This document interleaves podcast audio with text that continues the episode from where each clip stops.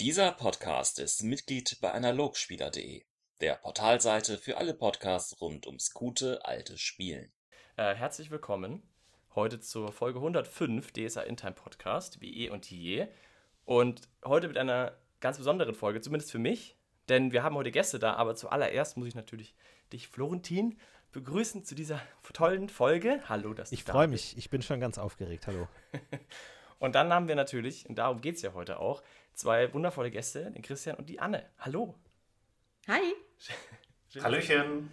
Super schön, dass ihr da seid. Ihr seid nämlich quasi jetzt die Lab-Ikonen, weil wir werden nämlich heute über Lab sprechen, über Live-Action-Roleplay. Und da bin ich sehr froh, dass ihr da seid, weil ich wollte dieses Thema schon lange mal behandeln, aber alleine fühlt es sich immer so schwach an. Und ihr, ihr seid ja wirklich zwei perfekt geeignete Personen, das äh, mit uns zusammen zu tun. Und ihr habt euch bereit erklärt zu kommen. Also, yay, sehr gut. Freut uns sehr. Wir sind auch gespannt. Noch. Oh je. Ähm, Aber man muss direkt dazu sagen, natürlich ist ein DSA-Podcast. Ihr habt natürlich auch was mit DSA zu tun, so wie ich das mitbekommen habe. Ich kann direkt mal voraussagen, ich habe sehr wenig Erfahrung von Lab. Mit Lab, ich war auf einem einzigen Lab in meinem Leben. Das heißt, ich kann so ein bisschen die Außenseiterrolle übernehmen hier, um mal so ein bisschen ein paar Sachen erklären, die nicht so tief drin sind im Lab-Game. Ähm, aber ihr macht ja auch, wie ich das richtig, richtig verstanden habe, DSA-Lab. Ja, Wir genau, machen DSA-Lab. Also, Christian, mach du ruhig machen DSA Lab, aber zumindest ich habe mit DSA am Spieltisch mit Pen und Paper angefangen und bin dann irgendwann dazu übergegangen, auch zusätzlich noch Lab machen zu wollen. Und ihr macht ja immer noch ja. beides auch, oder?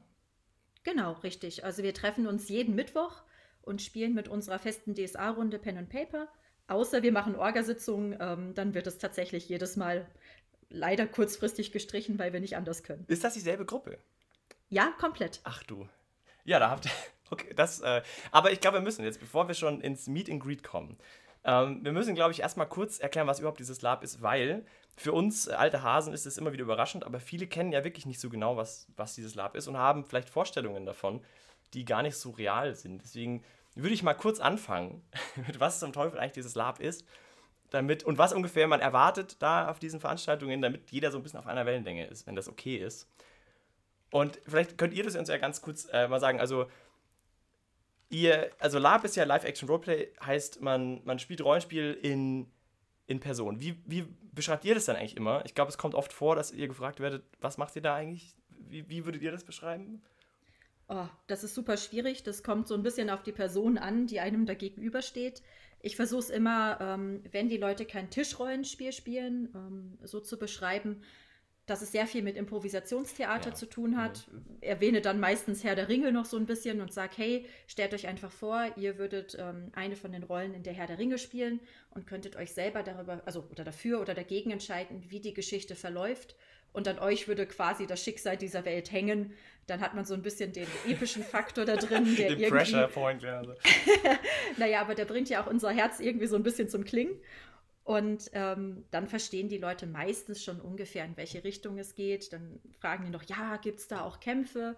Und dann kann man immer sagen, ja, es gibt da auch Kämpfe, aber keine Sorge, man tut sich da in der Regel nicht weh, ähm, sondern hat Anscheinswaffen, also Waffen, ähm, die zwar so aussehen, als wären sie Schwerter, Dolche und alles andere auf der Welt, aber die gepolstert sind, ähm, sodass der Kampf eine recht safe Sache ist.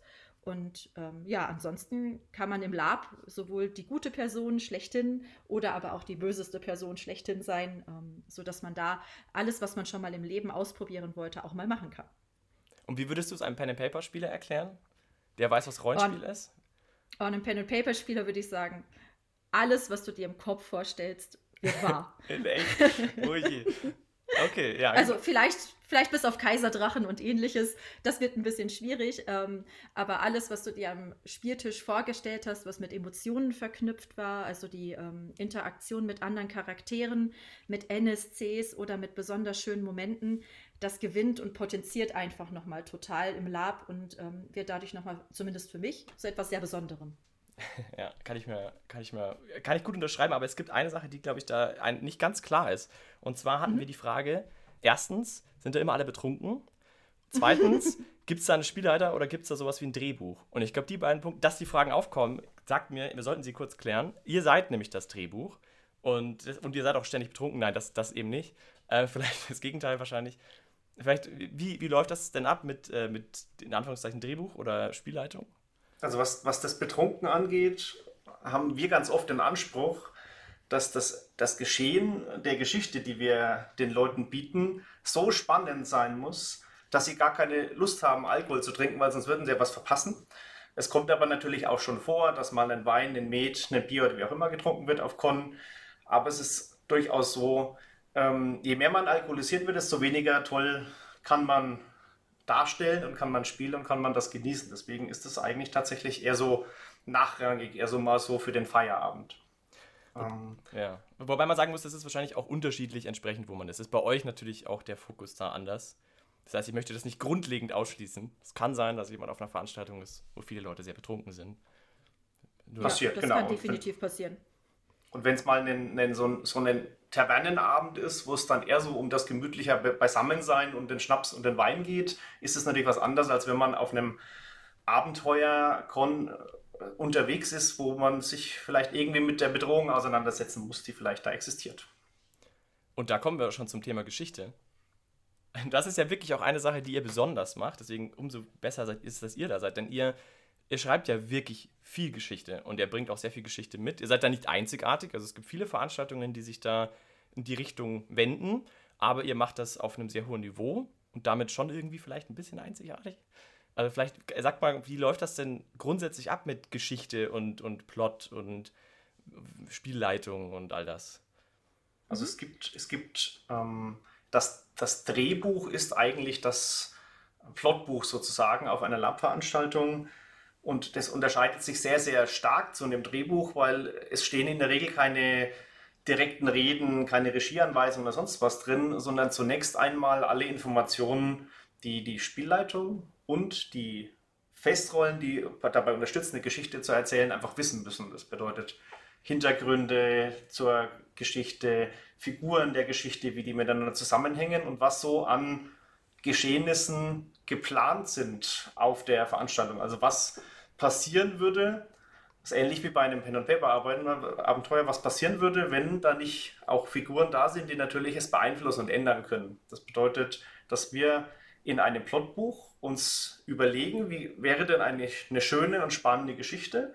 Und dann machen wir uns unendlich viele Gedanken darüber, wie man im Spiel darauf reagieren würde, um dann verschiedene Pläne dazu zu haben, wie wir dann auf die Beeinflussung der Geschichte durch alle Teilnehmenden am besten reagieren können, sodass es natürlich trotzdem noch spannend ist, ohne dass wir das Ende schon definieren und vorwegnehmen, weil aus unserem persönlichen Geschmack heraus ist es sehr langweilig, wenn man nur die Geschichte erlebt, die sich die Orga ausgedacht hat und sie gar nicht beeinflussen kann. Und deswegen ist das für uns eines der wichtigsten Dinge immer, dass man einfach auch wirkmächtig ist als Teilnehmender auf so einer Veranstaltung.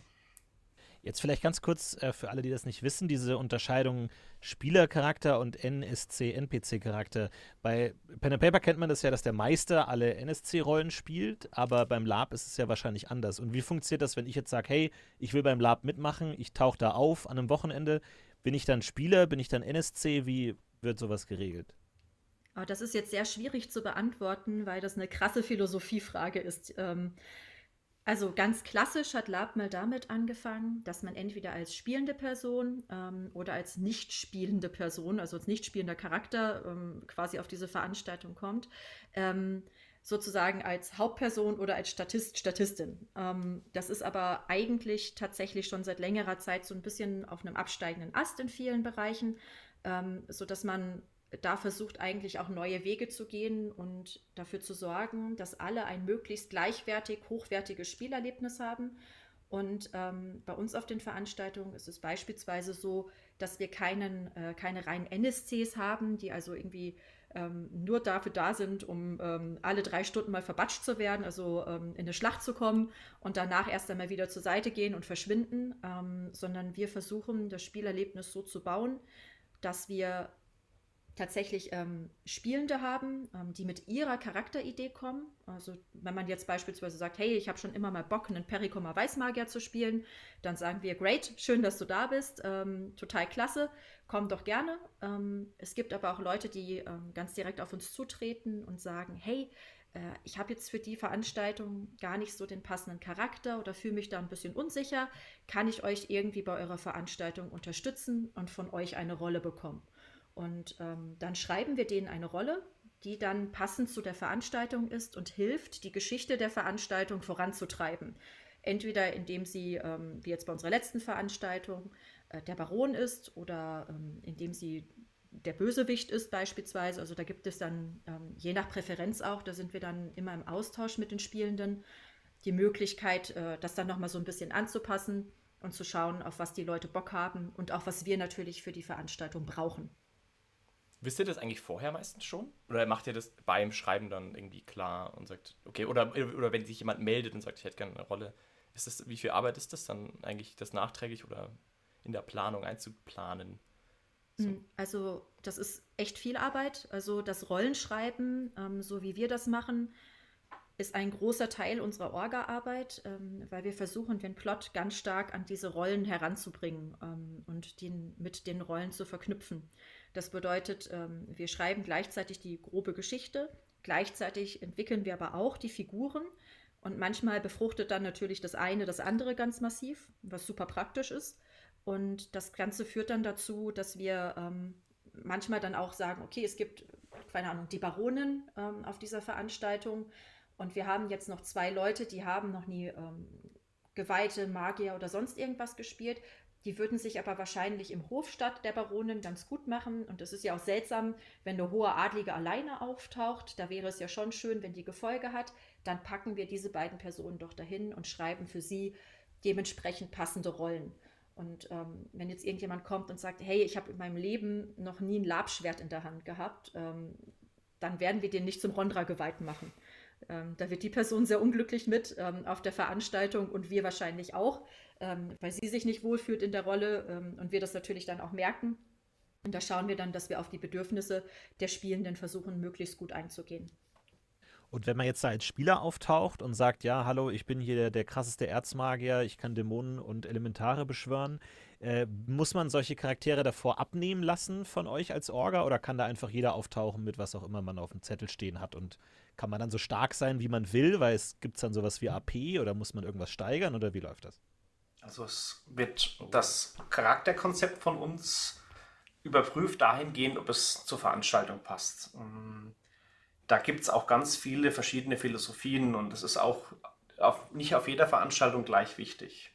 Wir machen uns immer Gedanken darüber, zu dem Zeitpunkt, wo wir eine Veranstaltung ausschreiben, wo wir dann Einladungen verschicken, welche Charakterkonzepte passen denn in die Geschichte, in das Setting und was passt denn nicht. Und das versuchen wir möglichst konkret zu formulieren, sodass die Menschen, die das lesen, sich schon mal Gedanken machen können, welcher ihrer Charaktere passt. Haben die überhaupt einen passenden Charakter?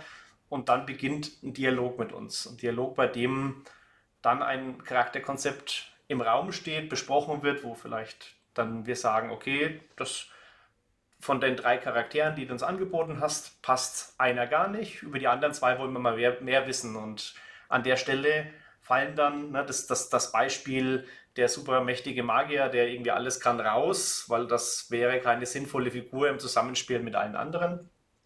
Und es fallen auch Charaktere raus, die für das Setting und für die Geschichte schädlich wären oder wo man einfach sagen, mit so einer solchen Figur hätte diese mitspielende Person überhaupt keinen Spaß. Und da wird dann je nach Veranstaltung unterschiedlich stark im Vorfeld gefiltert in der Kommunikation mit unseren Teilnehmenden. Kann es dann schon auch mal passieren, wie Anne schon gesagt hat, dass wir feststellen, okay, eine Person hat keine geeignete Figur, da schreiben wir vielleicht eine für sie.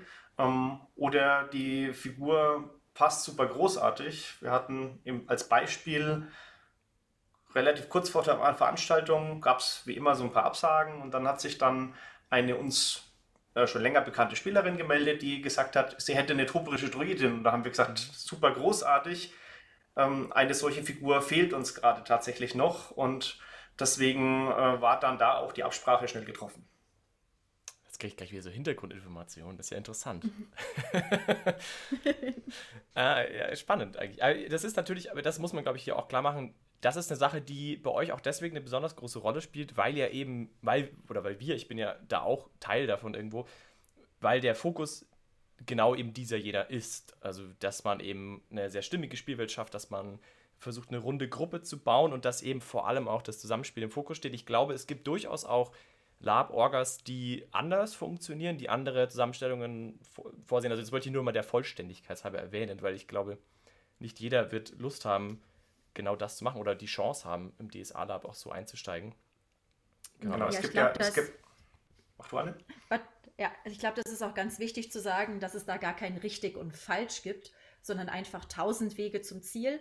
Ähm, und für jede Veranstaltung gibt es die richtigen Personen ähm, und das richtige Team, das diese Veranstaltung macht. Und das ist mir ganz wichtig, weil ich glaube, also es gibt auch ganz viele Leute, die halt Bock auf einen Schlachtenkon haben oder die vielleicht Bock auf einen Tavernenabend haben, wo der Plot eher so ein bisschen im Hintergrund steht und ähm, das gemeinsame Spiel und Feiern mehr im Vordergrund.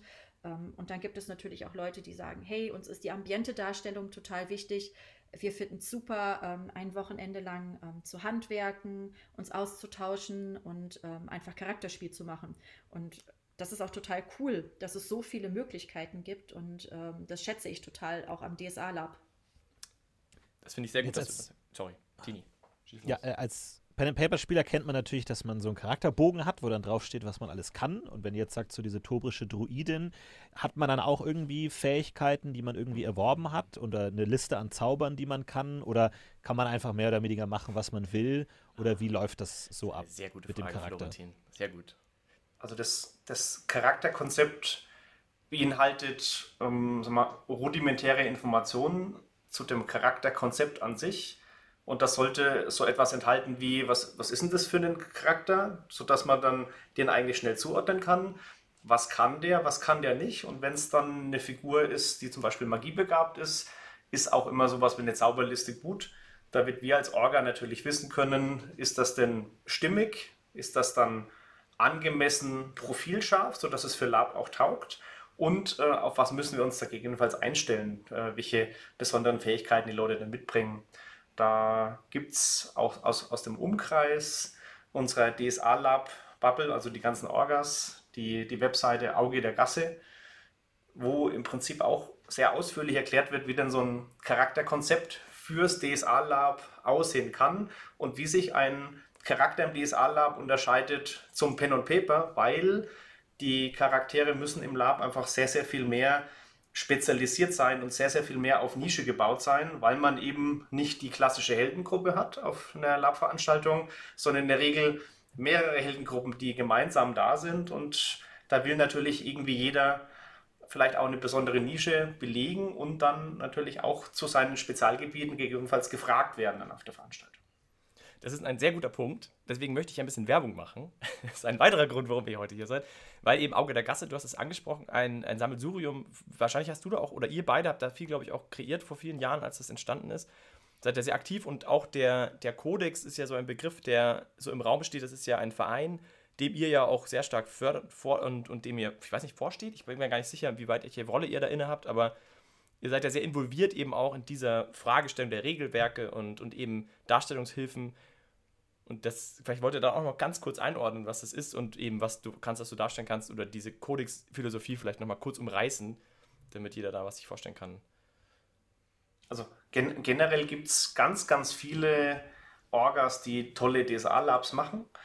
Und es vor vielen Jahren gab es mal dazu zwei Strömungen. Die eine war im Prinzip der Codex-Verbund, der ist so ein bisschen aus dem bayerischen Raum, fränkischen bayerischen Raum entstanden und es gab ähm, den, den Alvaran Lab, die Alvaran Lab Orgas, die so eher in Norddeutschland waren. Und damals haben wir uns dadurch stark unterschieden, dass der Kodex gesagt hat, wir wollen ein darstellungsorientiertes Spiel, wo es einfach darum geht, wie überzeugend kann ich eine Figur, eine Szene, eine Fähigkeit darstellen. Äh, hübsches Ambiente, alles soll toll sein und eine Immersion, also ein tolles Spielerlebnis äh, bieten. Und Punkte und Regeln sind uns eigentlich nicht so wichtig. Während wir damals den Eindruck hatten, ähm, andere Orgas, ist es, ist es wichtig, einen besseren Übergang zu finden vom Pen und Paper Regelwerk, Charakterbogen dann auch zum Lab. Und da gab es dann quasi auch Übergangsregelwerke, die äh, verpunktet haben sozusagen.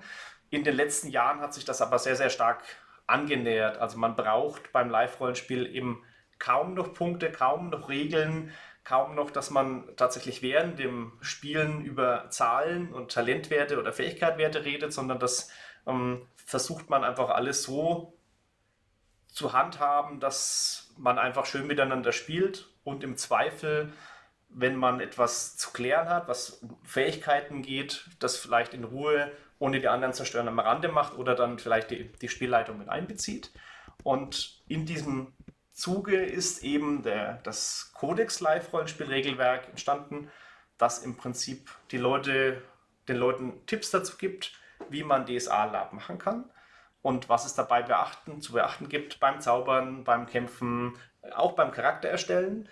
Und die Erfahrung der letzten wir, Jahrzehnte eigentlich mhm. im Bereich DSA-Lab und wie das funktioniert und was es da für Facetten gibt, also über schönes Kämpfen, wie man Konflikte miteinander austrägt, wie Gewaltenspiel ähm, schön oder toll oder herausragend ist. All diese Dinge wurden in den, in den Jahren eben, die Erfahrungen aus der Community gesammelt und mal auf Auge der Gasse niedergeschrieben.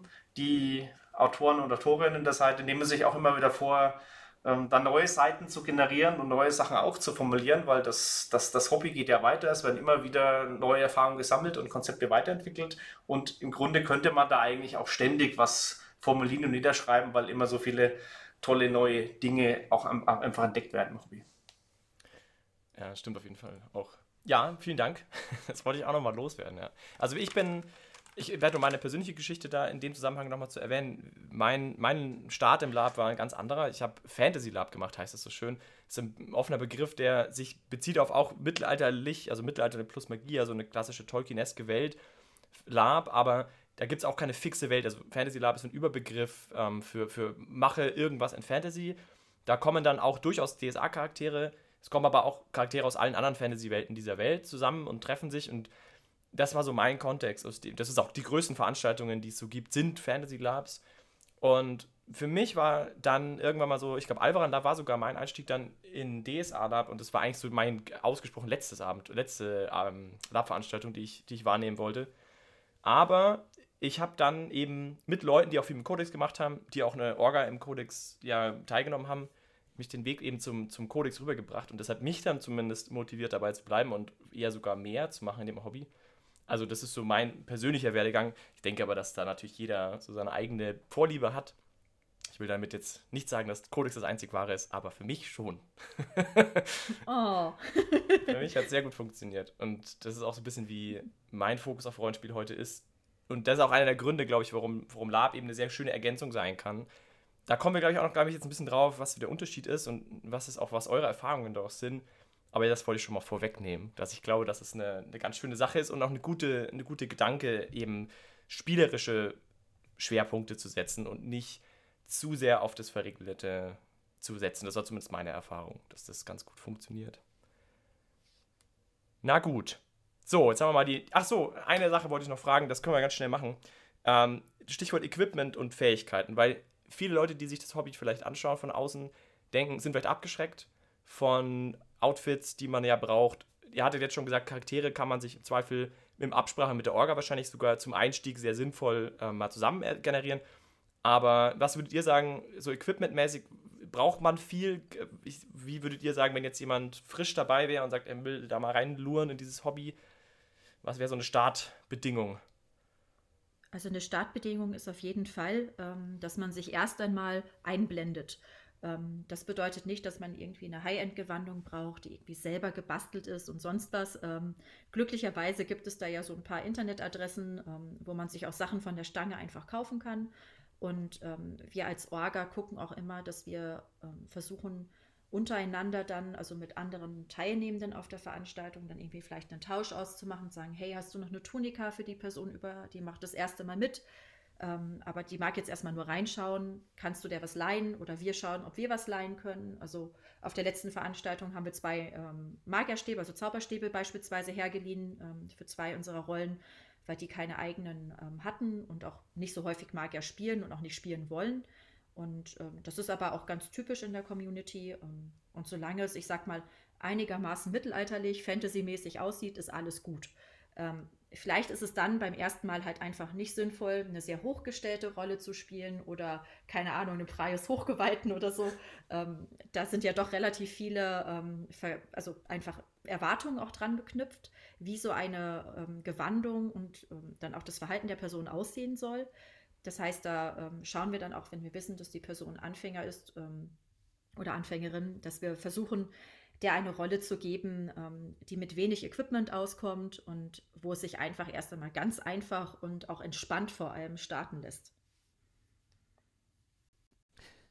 Jetzt ist ja gerade in der, in der DSA-Welt natürlich auch dafür bekannt, dass das alles sehr umfangreich ist und alles auch sehr gesetzt ist und man diese Welt wirklich auch sehr gut kennen kann irgendwann. Wie ist es denn als Anfänger? Muss man da so eine Art DSA-Wissen, Führerschein erst ablegen? Weil ich stelle mir vor, sonst ist man auf so einem Lab und dann wird man gefragt, ja, warst du schon mal in Winsalt und man hat überhaupt gar keine Ahnung, was irgendwas ist und will ja trotzdem irgendwie die Rolle gut spielen, aber kennt sich einfach nicht gut mit der Welt aus. Ist das ein Problem oder wie bringt man die Leute da auf Linie?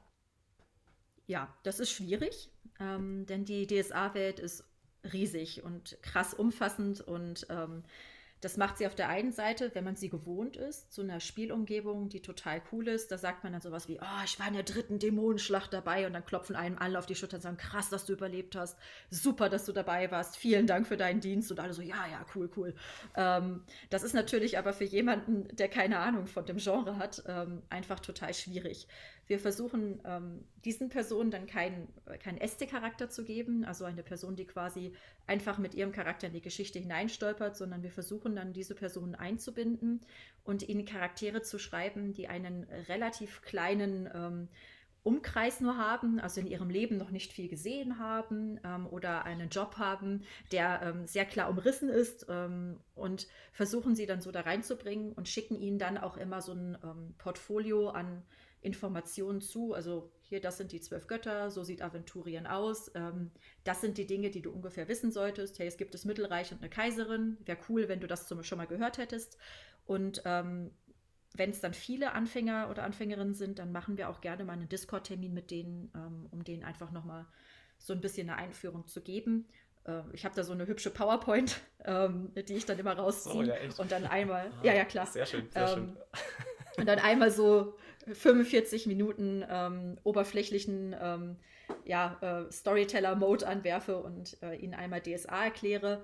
Ähm, und das reicht meistens auch aus, um klar zu kommen, vor allem wenn das erfahrene Laperinnen und Laper sind.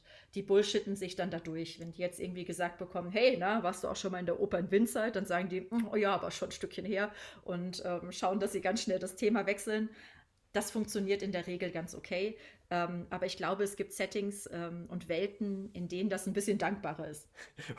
Wobei das jetzt auch so die schlimmste aller Beispiele ist. Also normalerweise wird man auf Lab nicht gefragt, ob man der Oper in Wind Winsalt war und wird dann erwartet, dass man das äh, genau kennt. Also ihr braucht nicht alle Regelbücher auswendig können, keine Sorge. Das war ein Beispiel.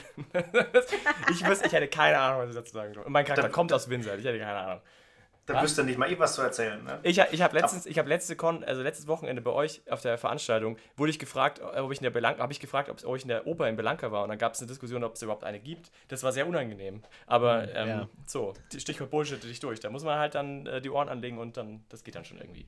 Ja, das ist, glaube ich, dann so die andere Seite. Also einerseits die, die Anfänger und Einsteiger, aber ich glaube, vielleicht noch anstrengender, könnte ich mir vorstellen, sind ja die absoluten Experten. Dass wenn dann irgendwie da so ein Preisgeweihter gibt jemandem die Hand und die würden sagen, nein, das würde ja niemals ein Preisgeweihter, würde niemals einem niederen Gefolgsmenschen da die Hand geben und das hat für mich überhaupt nicht gepasst. Also habt ihr auch mit solchen Leuten zu tun, die dann da Schwierigkeiten machen?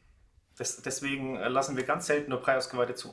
ähm, ah, okay. ne, also gen generell haben wir, wie Anne auch schon gesagt hat, sehr gute Erfahrungen damit gemacht, dass wir immer so eine gewisse Anzahl Neueinsteiger dabei hatten. Also Leute, die vielleicht schon Lab gemacht haben, aber noch kein DSA-Lab oder Leute, die DSA kennen, noch kein Lab gemacht haben. Wir haben auch einfach Leute dabei, die keins von beiden gemacht haben. Und wir haben sag mal, über die Jahre natürlich Erfahrungen, wie viele Einsteiger verträgt die Veranstaltung und wir haben natürlich auch unsere mal, Freunde, wo wir einfach sagen, hier, pass mal auf, wir haben da jemanden, den wir vielleicht mal an die, an die Seite deines Charakters irgendwie packen als, ähm, als Wache oder als Novize oder wie auch immer. Da gibt es verschiedenste Möglichkeiten, dann klappt das sehr gut. Und Wir sagen natürlich auch immer, und das schreiben wir auch und sagen es bei der SL-Ansprache, liebe Menschen, wir haben Leute dabei, die das erste Mal jetzt auf dem DSA-Lab sind. Bitte seid irgendwie nett zueinander und wenn die vielleicht etwas fragen oder sagen, was nicht so gut passt, dann belehrt ihr nicht, sondern seid einfach nett zueinander. Und das klappt tatsächlich immer sehr gut. Obwohl wir auch schon auch so ein paar Nerds dabei haben, die auch wirklich jede Zeile von Aventuren gefressen haben. Ähm, das sind aber meistens auch die, die am besten damit umgehen können, wenn sie feststellen, da kennt sich jetzt jemand nicht so aus. Wie nehme ich denn eigentlich diese Person auf eine für sie angenehme Art und Weise an die Hand, um mit ihr diese Geschichte gemeinsam zu erleben, weil da ist es auch überhaupt nicht notwendig, dass man sich krass in Aventurien auskennt oder weiß, was jetzt gerade, wie genau die Befreiung Tobrens gelaufen ist oder welches Kleid die Kaiserin anhatte. Da ist ja eigentlich vor allem dann das Wissen der Geschichte, des Settings wichtig und das können wir ja in der Regel im Vorfeld allen vermitteln. Und wenn man sich darauf dann konzentriert, kommt man sehr, sehr gut klar und kann da auch sehr viel Spaß haben, ohne in unangenehme Situationen zu geraten. Das kann ich so unterstreichen. Jetzt haben wir eine halbe Stunde über allgemein Lab gesprochen. Es gibt noch viele Themen, die man, glaube ich, in dem Zusammenhang ansprechen wird heute. Aber ich wollte euch jetzt trotzdem mal ein bisschen über eure Arbeit ins Kreuzfeuer nehmen.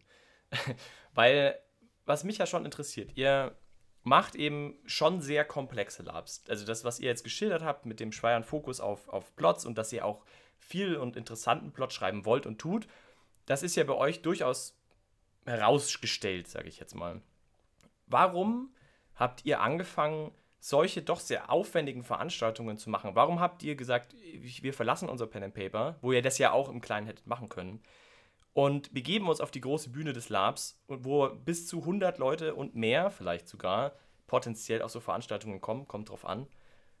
Und um dort quasi mit sehr viel mehr Aufwand wahrscheinlich sogar, mit einem ganzen Team von Leuten, die ja irgendwie selbe Geschichte zu erzählen, was hat euch da gereizt damals und heute vielleicht auch noch? Willst du anfangen, Christian? Oder musst du auch noch nachdenken? Nein, also bei, bei, mir hat es damals damit begonnen, äh, dass ich zu, zu Schulzeiten die Bobrad-Kampagne gespielleitet habe mit meinem Freundeskreis damals und irgendwie dann, ich glaube, es war in so einem Rollenspielladen, ein Live-Rollenspiel-Buch in die Hand genommen habe, habe das durchgelesen und habe festgestellt, oh, das will ich jetzt irgendwie auch machen. Habe dann äh, so ein ganz klassisches Live-Rollenspiel gemacht. Ne? Es gab irgendwie, keine Ahnung, zehn NSCs, die die ganze Zeit eigentlich Wegbegegnungen und Kloppgegner gespielt haben. Und es gab zehn SCs, das waren die Helden. Und dann haben die eine epische Geschichte erlebt. Und das war sehr cool. Und danach habe ich festgestellt, hm, das ist ja durchaus etwas, was man nicht einmal macht, sondern mehrmals macht. Und so im Laufe der Jahre habe ich natürlich dann auch verschiedene Sachen mal ausprobiert. Und heute bin ich eigentlich bei es gibt sehr, sehr viele Live-Rollenspielveranstaltungen, auch im DSA-Bereich. Und es gibt einfach halt sehr, sehr viele Ambiente-Veranstaltungen, auf denen kein spannender, dezidierter Plot ist, sondern halt vielleicht nur kleine Geschichten oder Geschichten zwischen Charakteren, weil Abenteuer, also Abenteuer- und Plot-Cons, einfach unglaublich viel Aufwand sind und es für meinen Geschmack einfach zu wenige gibt. Deswegen mache ich ein Live-Rollenspiel in DSA einfach so, wie ich es auch toll finde, wie ich es mir wünschen würde, wie ich auch gerne auf Veranstaltungen anderer Orgas gehen würde. Und das hat auch den Effekt, dass auch andere Orgas gelegentlich solche Cons machen, die ich dann auch besuchen und natürlich ähm, dann auch ganz anders genießen kann, wenn man da nicht Orga ist. Und äh, mir macht das mit meinem großartigen Team unglaublich viel Spaß, auch diese komplizierten und natürlich auch arbeitsaufwendigen Geschichten äh, zu erfinden und die, die, die Cons sind nicht immer so. Ne? Es gibt vielleicht auch mal einen Con, der ist vielleicht noch ein bisschen simpler gestrickt oder ist vielleicht ein bisschen kleiner oder überschaubarer vom Aufwand. Die aktuelle Kampagne, die wir haben, die hat schon einen sehr krassen Komplexitätsgrad und äh, mal, mal sehen, was dann die nächsten Konsos sind. Ähm, derzeit macht es sehr, sehr viel Spaß, vor allem auch zu erleben und zu sehen und auch zu hören und zu lesen, wie viel Spaß unsere Teilnehmenden an dieser Veranstaltung zuletzt und an den vorherigen hatten.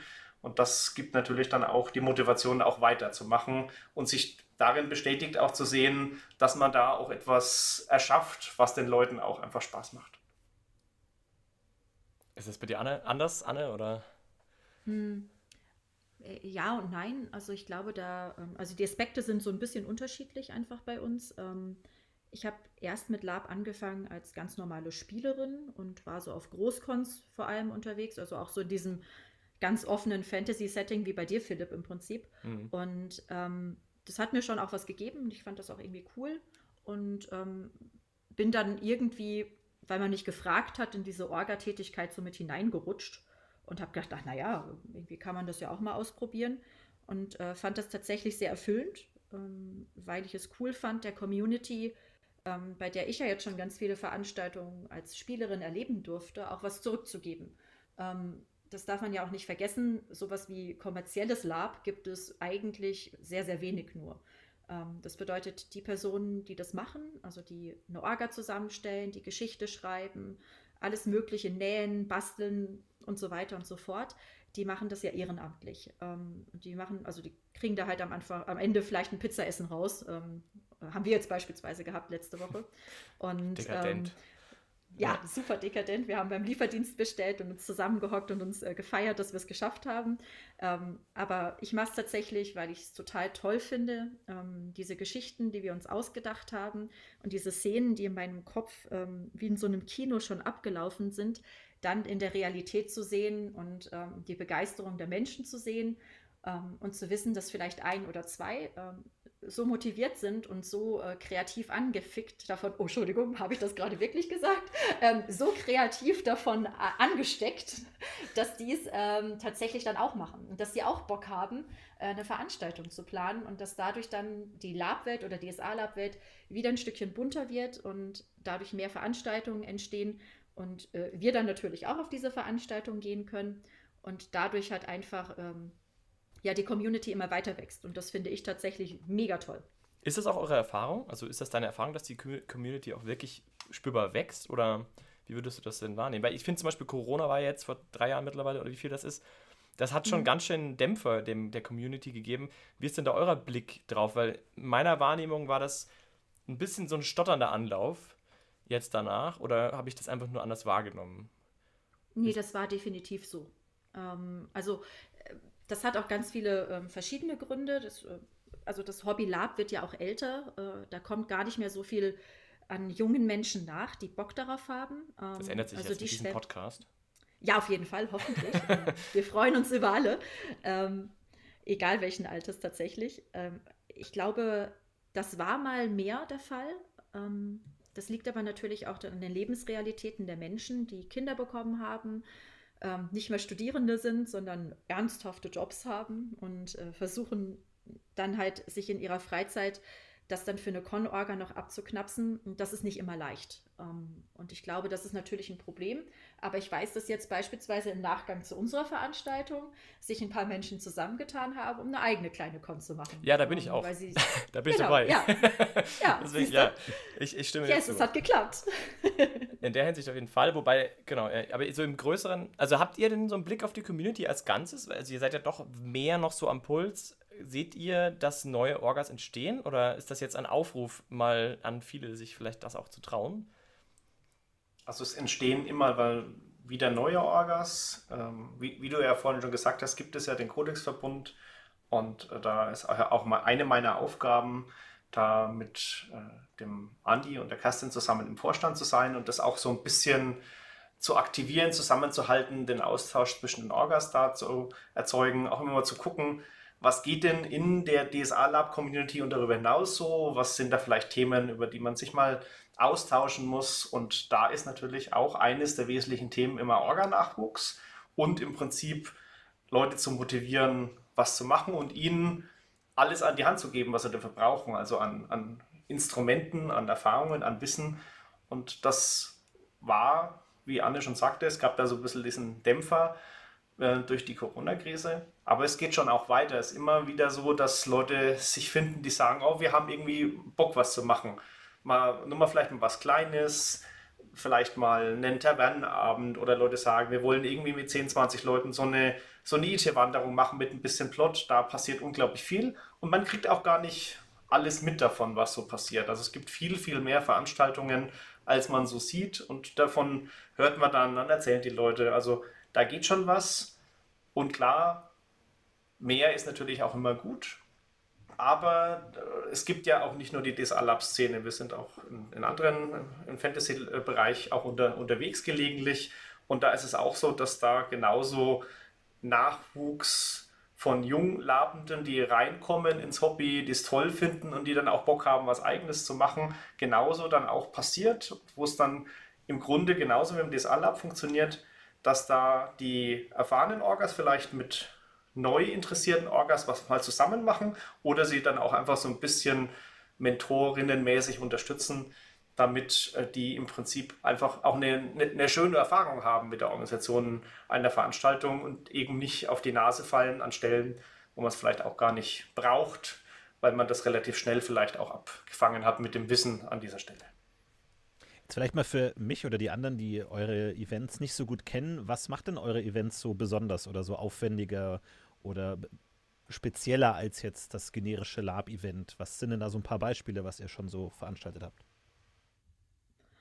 Boah, also ähm, ich, ich, ich, also ich mag mich äh, so ein bisschen an den Begriff stoßen, irgendwie, ähm, also aufwendiger weiß ich gar nicht oder ähm, irgendwie ganz anders als andere Lab-Veranstaltungen. Ich glaube, ähm, was, was wir haben, ist, dass wir einfach großen Wert darauf legen, das tun andere Orgas auch, dass wir ähm, eine Geschichte erzählen, die extrem am ähm, DSA-Puls der Zeit ist. Das bedeutet, äh, die auch mit den aktuellen Ergebnissen und ähm, Geschichten, die beim DSA Metaplot beispielsweise herumkommen, ähm, also die von Ulysses vorgegeben werden, dass wir diese Themen ganz massiv aufgreifen und mit diesen arbeiten und ähm, da eigentlich mit den Leuten nach Möglichkeit, die zu uns zum Spielen kommen, auch so einen richtig ordentlichen Deep Dive ins Lore machen und ähm, da nicht nur an Oberflächen kratzen, sondern ähm, da tatsächlich tief hineingehen und uns da bestimmte Themen heraussuchen, ähm, wir als Orga haben jetzt immer so, also das haben wir jetzt, das ist die zweite Kampagne, bei der wir das so machen, immer einen Erzdämon als Gegner. Das ist so unser Ding irgendwie. Ähm, die erste Kampagne haben wir mit Travia und Leugramot gespielt und die zweite spielen wir jetzt mit Hesinde, Nandus ähm, und Amazeran. Und ähm, dann drehen sich die Geschichten auf diesen Veranstaltungen. Also Kampagne heißt, es sind aufeinander aufbauende Veranstaltungen, äh, mehrere.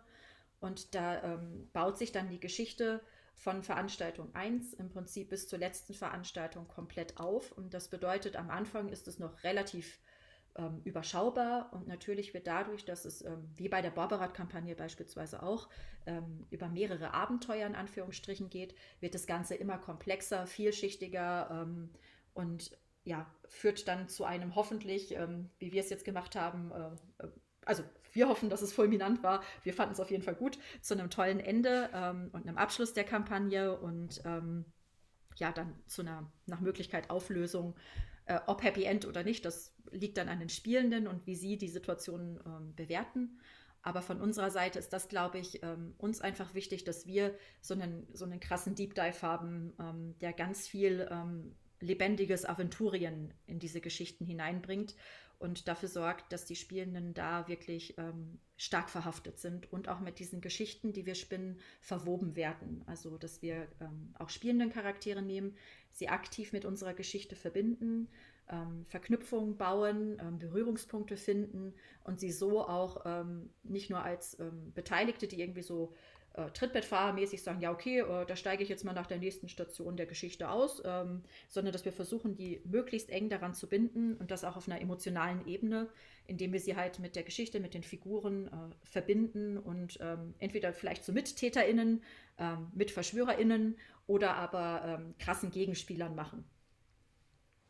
Jetzt muss ich aber schon nochmal, ich verstehe, ihr seid natürlich die, ähm, sehr zurückhaltend. Ich muss schon sagen, ähm, was ihr macht, ist schon, finde ich, herausragend. Es mag sein, dass es da bestimmt ganz viele Orgas draußen gibt, die das auch sehr gut machen. Ihr habt halt sehr viel Erfahrung, sehr viel Energie und macht das schon auf einem Niveau, was das du geschildert hast.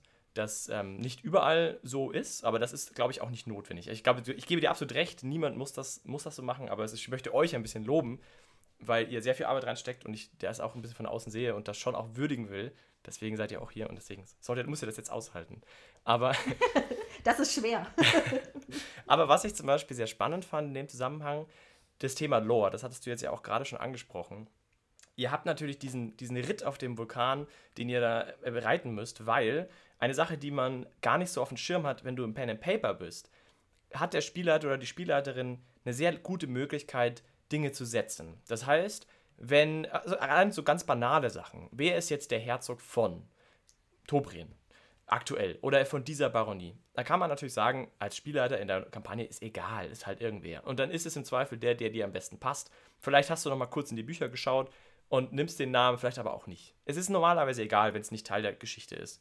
Für euch aber, die ihr natürlich jetzt für eine große Gruppe Menschen so eine Veranstaltung organisiert, die dann eben an diesem speziellen Platz spielt, ihr könnt euch nicht hinstellen und sagen, ja, äh, ich habe nicht so genau gelesen, äh, bei uns heißt der jetzt auf jeden Fall so. Und äh, das außerdem, äh, Amazaroth ist außerdem diese Art von Person oder Dämon und das ist jetzt einfach so und glaubt uns mal.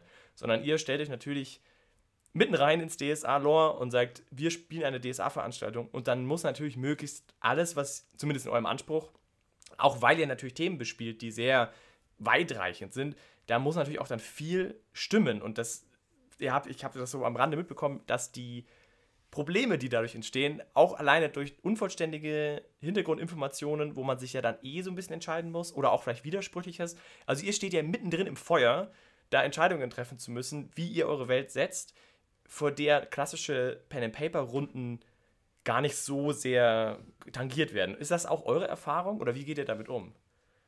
Es ist ganz großartig und es ist natürlich jedes Mal, wie du schon sagst, eine krasse Herausforderung aufgrund genau dem, was du beschrieben hast. Die Spielhilfen, die wir natürlich als Grundlage nutzen, sind ja meistens, und das wisst ihr ja als Pen-and-Paper-Spieler, mehrere Jahre veraltet und die Recherchequellen, die wir dann in der Regel haben, sind neuere Spielhilfen, aber hauptsächlich Abenteuer und aventurische Botenartikel und was man also noch mitbekommt, wenn man Kontakte hat. Und ganz oft sind natürlich die Abenteuer in DSA auch so geschrieben, dass ähm, gar nicht immer festgelegt ist, welche Figuren überleben, äh, sterben vielleicht, äh, wie werden Positionen besetzt. Manchmal ist das ja auch etwas im Pen and Paper für die Charaktere vielleicht einer Kampagne.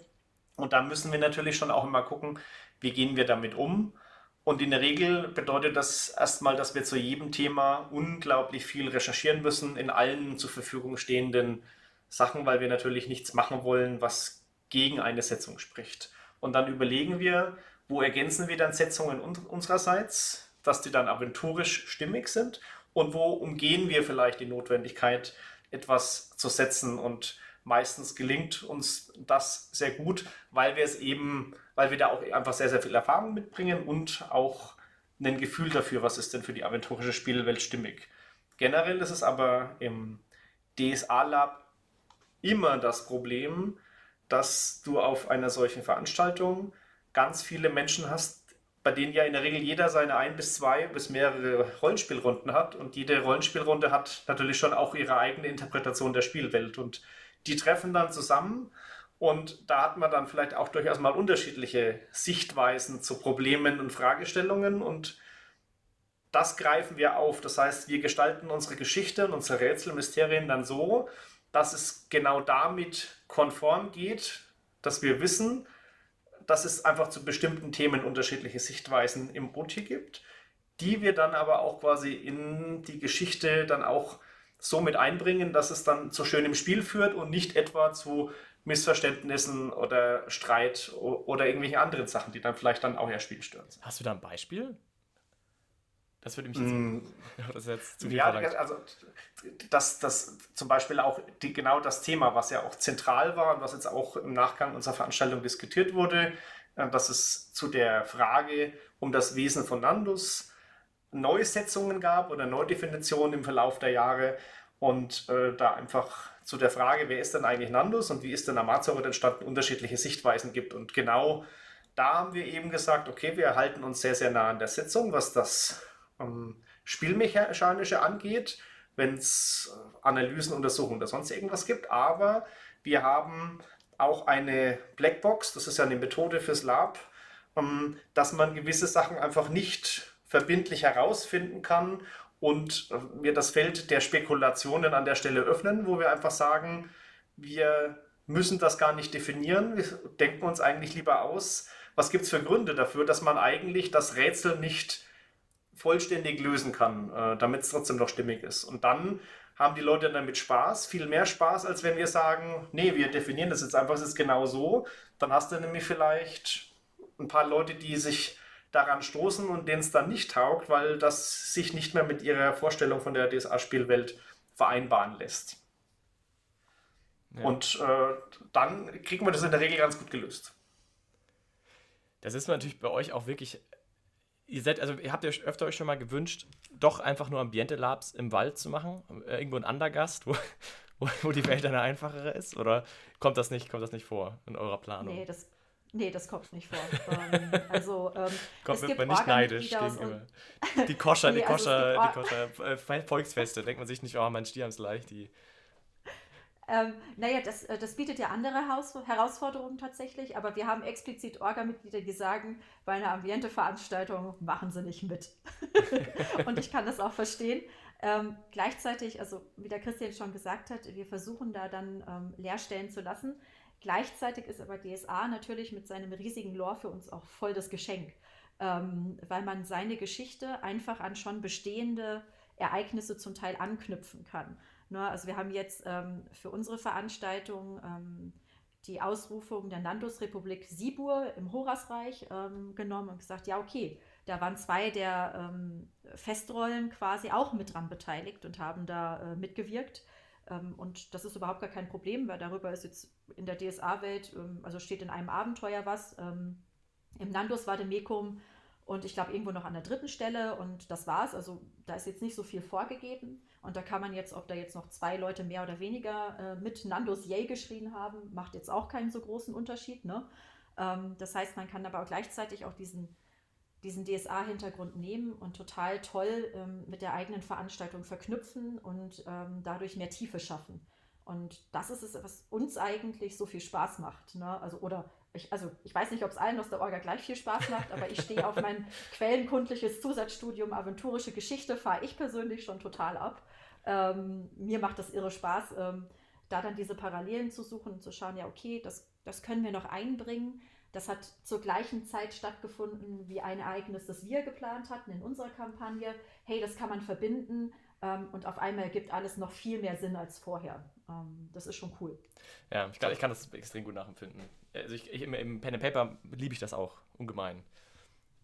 Also es gibt, es gibt in unserem Plotbuch ähm, ein 35 Seiten DIN A4 lange Zeitlinie, die im Prinzip alle für die Kampagne relevanten Ereignisse, also auch seit Zeit Al-Hani und äh, andere Geschichte. Aber ähm, ganz, ganz konkret sind da alle Elemente des Sternenfalls, das ja eines der Kampagnenthemen ist. Sternenfall, was passiert da so in Aventurien? Die ganze Geschichte mit den Drakonitern, der Hesinte-Kirche, was Anne schon gesagt hat, Sibur, ähm, die, die Kämpfe der Drakoniter beim Kloster Vasenzero und andere Dinge. Bis zur Gegenwart. Äh, was haben alle Figuren Bösewichte gemacht und wie, was ist da eigentlich alles passiert? Und da haben wir dann überall erstmal recherchiert und die offiziellen Setzungen aus Abenteuern, Quellbüchern und Booten gesammelt. Und dann haben wir dann auch für uns entsprechend farblich markiert, ergänzende Setzungen gemacht, die sich aber nicht gebissen haben mit den offiziellen Setzungen, sondern im Prinzip für uns, für die Kampagne dann relevant war. Also wenn irgendwo stand, um, die Gründerin der Drakoniter und Erzketzerin Suldake hatte das und das Problem mit der Magisterin und Magister. Aus dem und dem Grund haben wir da auch was ergänzt, was aber trotzdem aber harmonisch dazu gepasst hat, dazu, wie wir diese Figur interpretiert haben. Und da ist dann im Laufe äh, dieser, dieser, dieser Zeitlinie natürlich dann auch unsere Geschichte mit der aventurischen Geschichte sehr, sehr eng verknüpft. Und deswegen fühlt es sich dann am Ende in der Darstellung dieser Figuren und in der Geschichte, die unsere Teilnehmenden zu diesen Figuren erleben, fühlt es sich natürlich dann einfach hundertprozentig nach Aventurien an. Und das ist eigentlich genau das, was wir eben mit diesen Recherchen und dieser Komplexität dann auch erwirken wollen, dass die Leute einfach sagen, okay, das, ich habe jetzt hier eine Geschichte in Aventurien erlebt, die für mich einfach super realistisch sich nach Aventurien angefühlt hat. Und offenbar ist all das, was da passiert ist, wirklich auch in Aventurien passiert, ohne dass es sich mit irgendwas, was ich vielleicht schon mal irgendwo erlebt habe, im Spiel, am Spieltisch oder irgendwo gelesen habe, beißt. Und das ist uns letztendlich an, also da ist auch ein bisschen Perfektionismus dabei, aber das ist etwas, was uns einfach besonders viel Spaß macht. Ganz, ganz kleines bisschen. Äh, ja, ich finde, was du da ansprichst, da kommen wir auch zum magischen Zauberwort des Labs, das sogenannte, ich nenne es mal Spiel. Und ich glaube, da ist man auch genau bei der großen Stärke eben von dem, was ihr macht und warum ihr das alles macht, würde ich zumindest interpretieren. Weil im Lab, und das muss man vielleicht nochmal kurz äh, einsortieren, im, im Pen and Paper im Gegensatz zum Lab hat man ja kleine Gruppen. Man ist ja zu dritt oder zu viert oder zu fünft oder zu sechs oder aber man hat überschaubar viele Leute. Und bei Gruppen mit bis zu sechs Leuten kommt man ja schon so an diese problematische Grenze oder sieben, vielleicht sogar noch schlimmer, dass nicht jeder Charakter den Platz bekommt, den er vielleicht sich wünschen würde als Spielender. Und das ist natürlich auf einer Lab-Veranstaltung sehr anders, weil man halt zu noch mehr ist. Also im Zweifelsfall, ich weiß nicht, wie groß die Veranstaltung jetzt äh, letzte Woche war. Ich denke mal 80, 90 Leute auf jeden Fall. Oder wie viel waren, waren wir alle? Irgend sowas. Also wir waren knapp 80, einschließlich der Orga, genau. Genau, also das ist natürlich eine riesengroße Gruppe und da ist natürlich die, die, diese riesige Problematik, dass man, dass jeder irgendwie seinen Platz bekommt und dieses wird so schön im Lab mit Spiel beschrieben, also sprich eben Raum. Raum, um seinen Charakter irgendwie ausleben zu dürfen, um, um Szenen gestalten zu dürfen, Entscheidungen treffen zu dürfen und auch auf andere wirken zu dürfen. Und man ist ja irgendwie ständig wie so ein kleiner Hamster auf der Suche nach Spiel in diesen Veranstaltungen. Und das Tolle finde ich an, an DSA Lab, im Speziellen, wo halt DSA Lab einen großen Schritt gegenüber anderen Veranstaltungen, also anderen Fantasy-Veranstaltungen macht, muss man jetzt mal sagen, ist, dass eben der, der Hamster, der Hamsterkreisel Richtung Spiel anders läuft, weil diese Welt von DSA und vor allem, wenn man eine Orga hat wie ihr, die sich ja sehr stark auch irgendwie mit dem Kontext und dem Hintergrund beschäftigen, bietet natürlich ganz viele Nüsschen für den, für den fleißigen Sammler, um sich da auch ein bisschen die Zähne auszubeißen, um eben sich da auszutauschen über Hintergrund und dergleichen. Und ist das jetzt die, ist diese Person nun wirklich gläubig oder auch nicht oder folgt sie jedem Gott oder jenem und diese Fragestellungen, die funktionieren natürlich nur in dem Kontext, dass die Welt so bekannt ist. Und meiner Erfahrung nach im Fantasy Lab ist es sehr anders. Also da trifft man auf, also ich kann mich noch sehr gut erinnern an meine Jugend, an eine Szene, da sind wir, wir waren so konservative Soldaten, waren wir und wir sind da mit Katzenmenschen herumgeeilt und mussten ihnen helfen. Und es war so ein, richtig blöde Situation, weil wir eigentlich sie irgendwie doof finden wollten. Auf der anderen Seite wollten wir auch das Spiel eben haben und mit ihnen zusammen diese, diese Plot-Geschichte erleben. Und das war echt so eine richtig unangenehme Situation, wo man nicht so genau weiß, okay, breche ich jetzt gerade meinen Charakter oder ist das jetzt genau, was ich tun sollte? Und der, dieses Problem habe ich bei DSA Lab quasi noch nie gehabt, weil die Situation oft sehr klar ist, wer, wer quasi wie zu behandeln ist und das funktioniert erstaunlich angenehm. Plus, man hat die Chance, Spiel zu generieren, indem man sich nicht DSA-konform verhält. Also, dass man zum Beispiel einen Weißmagier spielt, der eben vielleicht moralisch problematisch, äh, problematische Entscheidungen trifft. Und das ist ja dann wieder Spiel. Dann können sich dann da wieder andere Leute einschalten. Und also man muss quasi ganz wenig nur tun, um tolle Szenen zu generieren. Und da ist, glaube ich, diese Arbeit auch investiert, oder? Also ich, zumindest lese ich das so, dass ihr euch die Arbeit auch deswegen macht, um diese, diesen Platz zu schaffen, um, um DSA-Liebhabende auch diese, diese, diese Nüsschen anzubieten, zu sagen, hier, diese Rolle steht in dem Kontext und wenn du damit einen Bezug hast, dann hast du jetzt einen halben Tag Spaß damit, damit irgendwie zu spielen und das schlimm oder toll oder irgendwie zu finden und da dich einzuschalten. Oder wie ist eure, seht ihr das anders? Habe ich das jetzt irgendwie falsch gesehen? Also ganz oft ist eigentlich auch schon auch unser Ansinnen zu sagen, wir schreiben die Figuren und ihre Einbindung in das Setting so, dass die im Grunde den ganzen Con einfach miteinander spielen könnten, ohne dass sie Plot bräuchten. Ja, dann haben die eigentlich schon mal eigentlich unglaublich viel zu tun. Kann Anne gleich nochmal was zu sagen zum Thema Figuren und Verknüpfungsdesign.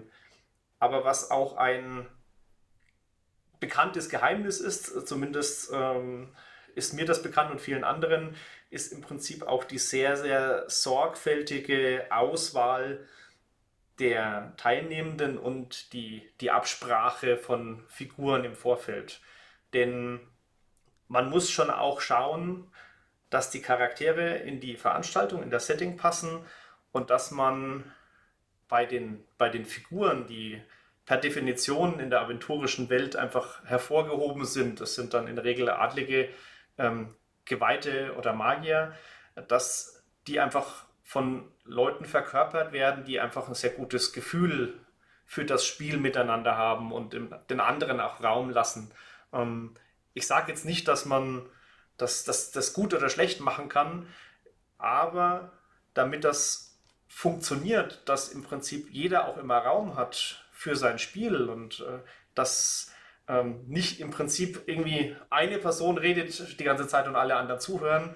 Ähm, da gibt es einfach schon auch Methoden dafür, dass das funktioniert, weil es eben, wie du schon gesagt hast, nicht so funktionieren kann wie am Spieltisch und das Lab einfach ein bisschen, bisschen anders läuft. Deswegen muss man da ein bisschen strukturieren, man muss ein bisschen moderieren, man muss ein paar Absprachen mit Leuten treffen, die im Prinzip sehr, sehr spielstark und dominant auch auftreten können, dass die das manchmal so ein bisschen in die richtige Richtung lenken.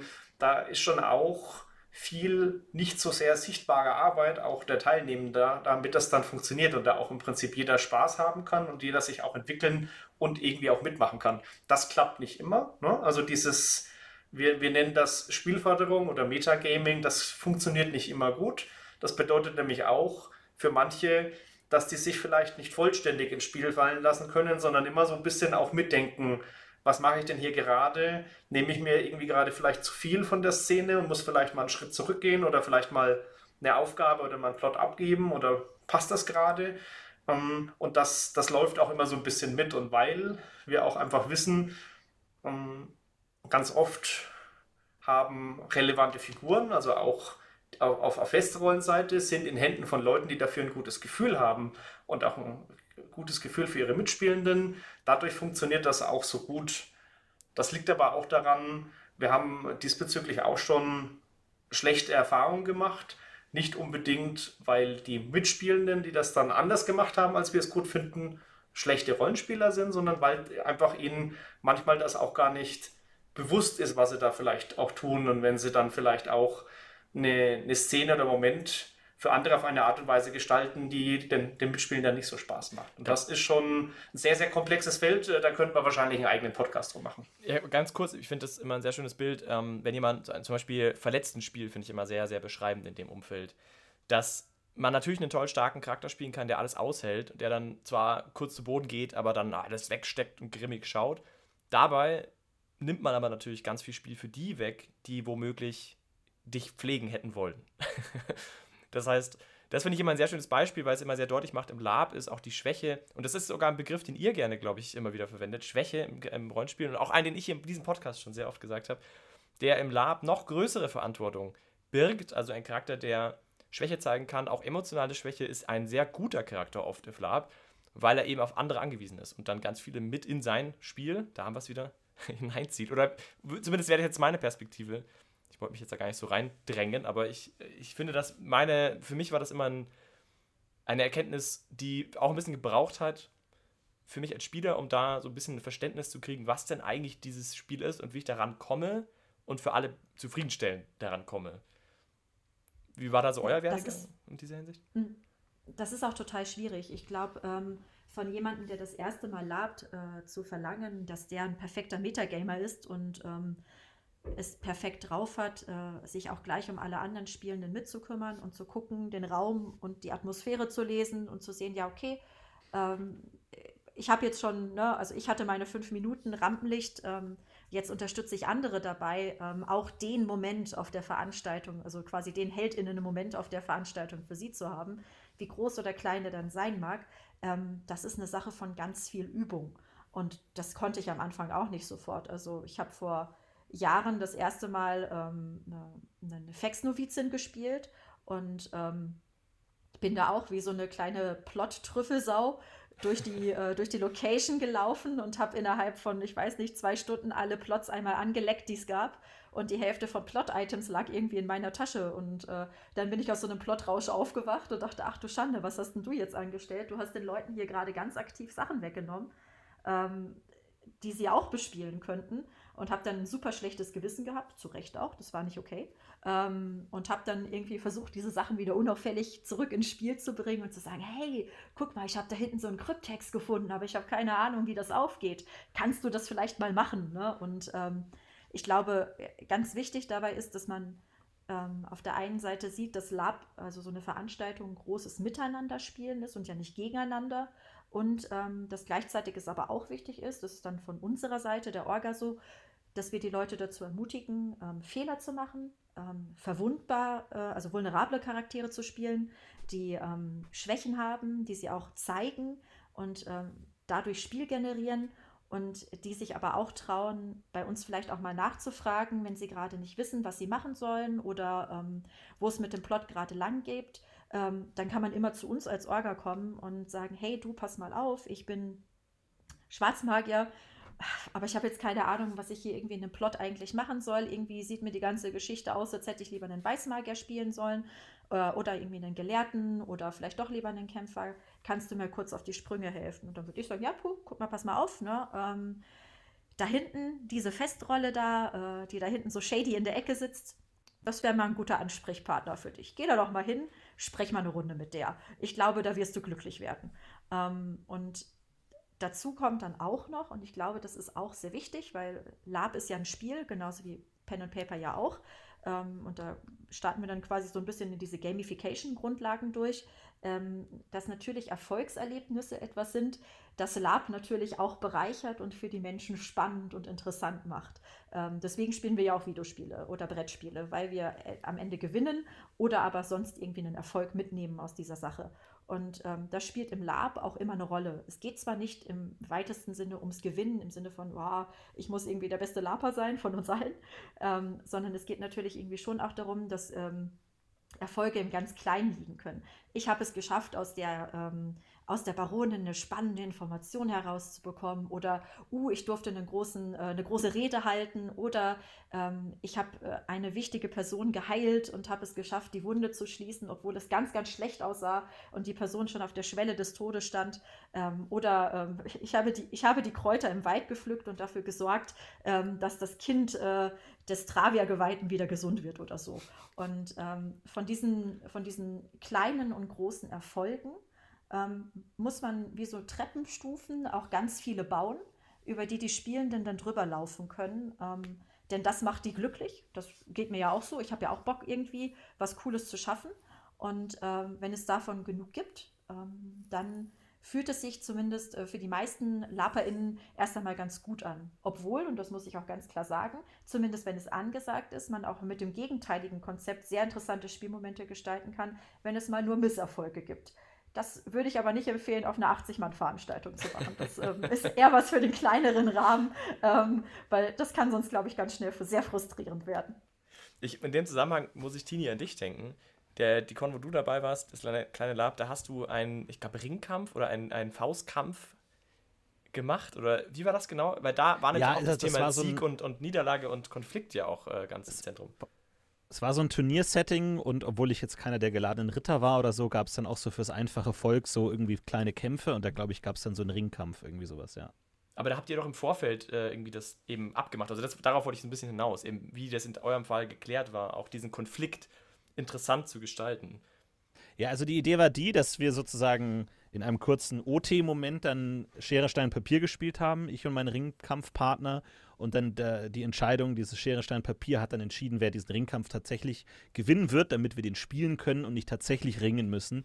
Ähm, aber ich habe gesagt, mein Charakter ist irgendwie so schwach und so out of place hier in diesem Ringkampf. Ich äh, verliere auf jeden Fall, egal wie das ausgeht. Und dann habe ich auch verloren. Aber das sehr dramatisch gespielt und sehr viele Schmerzen gehabt. Du bist ja geborene, die geborene Schwäche. Ähm, von dem her ist ja. das natürlich. Gerne. war das natürlich klar. Aber ich glaube, das ist auch ein Format, das äh, immer wieder benutzt wird und das, glaube ich, nicht immer natürlich, aber schon immer öfter, glaube ich, ein ganz gutes Bild ist, wie, wie Konflikt auch funktioniert. Weil ich finde nämlich Konflikt und Gewalt allgemein im Lab auch ein sehr spannendes Umfeld, weil man im Gegensatz zum Pen and Paper natürlich mit echter Gewalt zu tun hat. Also man hat zwar eine Plastikwaffe in der Hand, aber die Situation, und das kann ich aus Erfahrung sagen, ist natürlich schon irre aufregend. Ja? Also man steht da und Adrenalin im Körper und jetzt irgendwie Kampf und oh mein Gott. Und da irgendwie trotzdem das so zu gestalten, auch als Organisation natürlich, also wie man überhaupt die Situation herbeiführt, da ist man ja oft mitverantwortlich, aber dann alle Beteiligten auch, wie man damit umgeht, sich eben im Konflikt gegenüberzustehen. Und das mag jetzt eben körperlich sein, aber das gilt eigentlich auch für eine Streitgesprächssituation, die ja auch verletzend sein kann. Also da, glaube ich, schwingt eben auch viel anderes mit als beim Pen and Paper und das ist auch sehr eben erfahrungsbedingt. Ich glaube, da würde ich absolut zustimmen. Und das, glaube ich, gibt dem Ganzen auch eine ganz positive Note in meiner Erfahrung, dass eben, wenn man so Konflikte sieht und wahrnimmt und merkt, wie Leute in der Lage sind, das trotzdem inklusiv zu gestalten, ist man, glaube ich, also merkt man sehr schnell, dass Lab ein sehr, ja, eben inklusives Hobby auch ist. Also, dass man schon in guten Händen ist, zumindest hoffentlich. Und wenn ihr das nicht seid, dann überlegt euch, ob ihr woanders hingeht. Aber ich glaube, die meisten Labs da draußen haben diese Atmosphäre und das auch was Nähe angeht, ist auch so ein Thema. Also allgemein körperliche Nähe und sowas ist auch was, wo, glaube ich, viele Leute große Schwierigkeiten haben, sich das vorzustellen im Lab und dann hast du eine Konfliktsituation und dann muss ich da irgendwie und dann kommt irgendjemand und toucht mich an und ich glaube, was man wissen muss im Lab, im besten Falle und in den, in den meisten Fällen, die ich kenne, ist es auch so, dass Leute sehr verständnisvoll auch sind da gegenüber und auch auf andere aufpassen, was ihr jetzt ja auch viel gesagt habt. Deswegen, falls du jemand bist, der Sorge hast, dann gib ihm eine Chance. Aber ihr. Ich glaube, das ist. Ja, Entschuldige. Ja, ich glaube, das ist total wichtig, tatsächlich das zu sagen. Ähm, also, ähm, Lab ist kein, kein Safe Space, ähm, weil Safe Space zu schaffen ähm, auf so eine ganz krass inkludierende Art und Weise und auf alles Rücksicht zu nehmen, ist, glaube ich, in jedem Hobby sehr, sehr, sehr, sehr schwierig. Aber es geben sich ähm, ganz viele Orgas einfach wahnsinnig Mühe, auf die verschiedenen ähm, Menschen, die zu dieser Veranstaltung kommen, einzugehen von, ähm, hey, okay, du hast Probleme mit Konfliktspiel ähm, oder Sorge, dass das für dich noch nicht so gut läuft. Ähm, wir sagen dir Bescheid, wenn es in Szenen hochhergeht und nehmen dich zur Seite, damit du dich so ein bisschen aus der Szene raushalten kannst. Ähm, oder wenn du das im kleinen Rahmen probieren möchtest, dann nehmen wir dich an die Hand und helfen dir dabei, sodass du dich möglichst sicher fühlen kannst. Hey, du hast keinen Bock auf Kämpfe, ähm, komm auf uns zu. Wir finden eine Möglichkeit, dass du dich da raushalten kannst oder dass du dich ausprobieren kannst. Ähm, ich glaube, da ist einfach der große Schlüssel wirklich immer die ganz offene Kommunikation mit den Veranstaltenden, ähm, damit die wissen, was für Sorgen ähm, oder auch Einschränkungen die Person hat, die auf die Veranstaltung kommt, ähm, damit wir auf die Besonderheiten dann auch eingehen können, was wir auch super gerne machen. Ne, ähm, das Hobby soll für möglichst viele Menschen offen stehen.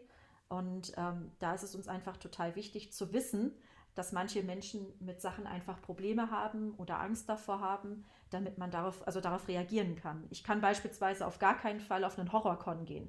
Da schlafe ich die nächsten acht Wochen so schlecht nach und habe einfach so Schiss. Also ich, hab, ich bin so eine Schissbuchse, das ist echt richtig krass. Ähm, also so ein Jumpscare, der macht mir noch drei Wochen später richtig Spaß im Schlaf. Ähm, das heißt, da kann ich einfach nicht hingehen. Ne? Aber das weiß man manchmal nicht, bevor man sein erstes Lab betritt. Ähm, und deswegen haben wir auch auf Neulinge immer so ein besonderes Auge und gucken und fragen auch zwischendurch mal nach, ob es denen gut geht, ähm, ob alles passt, ähm, damit wir so ein bisschen abschätzen können, wie die mit den Situationen klarkommen. Denn wie du schon gesagt hast, es ist ja, es ist keine echte Gewalt, aber es sieht ein bisschen aus wie echte Gewalt. Und das kann manchmal problematisch sein, weil man selber ja im Alltag in der Regel hoffentlich mit Gewalt sehr, sehr wenig am Hut hat. Und das kann auf der ersten Lab-Veranstaltung im ersten Moment auch ganz schön überwältigend sein. Und da ist es dann vielleicht gut, nicht im ersten Moment einen Krämpfer in der ersten Reihe zu spielen, ähm, sondern erstmal zu gucken von der zweiten oder dritten Reihe oder von ganz hinten, wie es einem denn so taugt, äh, um dann das nächste Mal vielleicht dann weiter vorne mitzumischen. Und äh, ja, das versuchen wir irgendwie zu erreichen, dass sich da alle möglichst wohl fühlen. Ähm, das ist, das ist nochmal Zusatzarbeit, die wir aber super gerne machen, um, und das machen auch ganz viele Orgas, ähm, damit auch wirklich die Leute das Gefühl haben, sich wohlzufühlen. Und das ist super wichtig, denn nur wer sich wohlfühlt, kann auch gescheit lappen und hat Spaß an der ganzen Sache. Ähm, alles andere macht einfach überhaupt gar keinen Sinn. Wie, jetzt muss ich nochmal, also ich eine, eine, Frage zu euren Spielercharakteren stellen. Wie, mhm. wie baut ihr, also wie, wie, welche Charaktere habt ihr und warum? Also im ganzen, mit dem ganzen Kontext jetzt im, im Hinterkopf. Ihr, du hast ja schon gesagt, Fex, äh, Akulutin, wie, wie sucht ihr denn eure Charaktere aus? Woher weißt du denn, was dir Spaß machen wird? Mach du mal zuerst, Christian. Du spielst das schon länger. Also, das sind ja zwei Facetten. Ähm, welchen Charakter spielt man und an was hat man Spaß auf Con? Und ich habe beispielsweise Spaß, wenn ich einen Charakter spiele, der sehr, sehr gut zu dem Setting und der Geschichte passt. Deswegen ist es mir zum Beispiel auch immer ganz wichtig, auf den Veranstaltungen, die ich mitbetreue, dass sehr, sehr genau beschrieben wird im Vorfeld, was denn für Charaktere geeignet sind. Und wenn ich diese Information bei einer Veranstaltung anderer Orgas nicht habe, frage ich dann auch durchaus nochmal nach und sage, pass mal auf, der oder der Charakter von mir ist, ist der besser geeignet, weil je besser ich das Gefühl habe, die, die Figur macht da Sinn, desto mehr Spaß macht es mit. Und was ich beispielsweise für mich herausgefunden habe, so im Verlauf der Jahre, ich habe, ich finde es unglaublich schön, wenn ich mit meinem Spiel auf der Veranstaltung die Geschichte beeinflussen kann. Also wenn ich nicht auf einem Zug sitze und egal was ich mache, das, das Ende das gleiche ist, sondern wenn ich sage, ich habe einmal auf der Veranstaltung wirklich Einfluss äh, auf die Geschehnisse und auf den Ausgang. Und dann freue ich mich, wenn ich da vielleicht auch mal eine, eine coole und vielleicht auch eine, eine Szene habe, wo ich einfach ähm, eine gewisse Dominanz und Präsenz habe und dann kann ich einen Haken dran machen und sagen, oh, das, das war's jetzt, hier habe ich jetzt irgendwie ähm, ein tolles Erlebnis auf der Con gehabt und dann kann ich nämlich auch in zwei, drei, fünf, zehn Szenen danach äh, auch das, den Plot oder äh, die, die, die Interaktion oder sonst irgendwas auch an meine Mitspielenden abgeben, weil es für mich dann schon getaugt hat. Ähm, an Charakteren habe ich deswegen also einen, einen Schrank voll sozusagen, weil das hat sich einfach dadurch ergeben, ich werde auf den Con eingeladen oder ich melde mich beim Con an, dann gucke ich, habe ich einen geeigneten Charakter und wenn ich keinen geeignet hatte, habe ich vielleicht dann auch einen neuen gebaut, extra für die Veranstaltung und wenn, der dem, wenn mir dann dieser Charakter getaugt hat, habe ich ihn vielleicht öfter mal gespielt oder habe ihn vielleicht auch nie mehr ausgepackt. Das sind lichte Charaktere, wie zum Beispiel ein fanatischer Kampf- und Weißmagier aus äh, Beilung. Ich habe äh, einen etwas äh, dubiosen Kartografen, der sehr, sehr fexnah ist. Äh, ich habe irgendwo aber auch einen, einen, einen, Krieger, der behauptet, Ritter zu sein, aber eigentlich ein Schurke ist.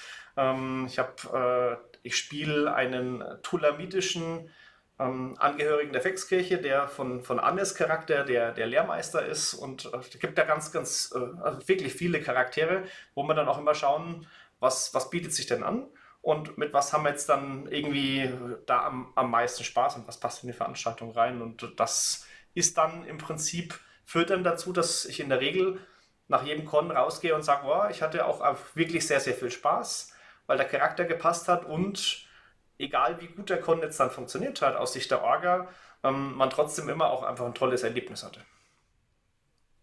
Und Anne, wie du, wie bist du genauso aufgestellt oder ist dein Schrank auch voll? Also, äh, ja, also ich, ich spiele ja auch in anderen Fantasy-Welten ab und an noch.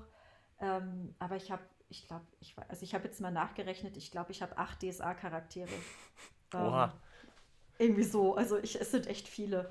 Ähm, das liegt schon, also wie der Christian gesagt hat, daran, dass man, also jetzt in Aranien spiele ich halt meine Travia-Geweihte aus Weiden eher ungern. Ne? Ähm, die stirbt am Kulturschock und fragt sich, was sie da eigentlich macht und warum niemand ihren Grießbrei mag.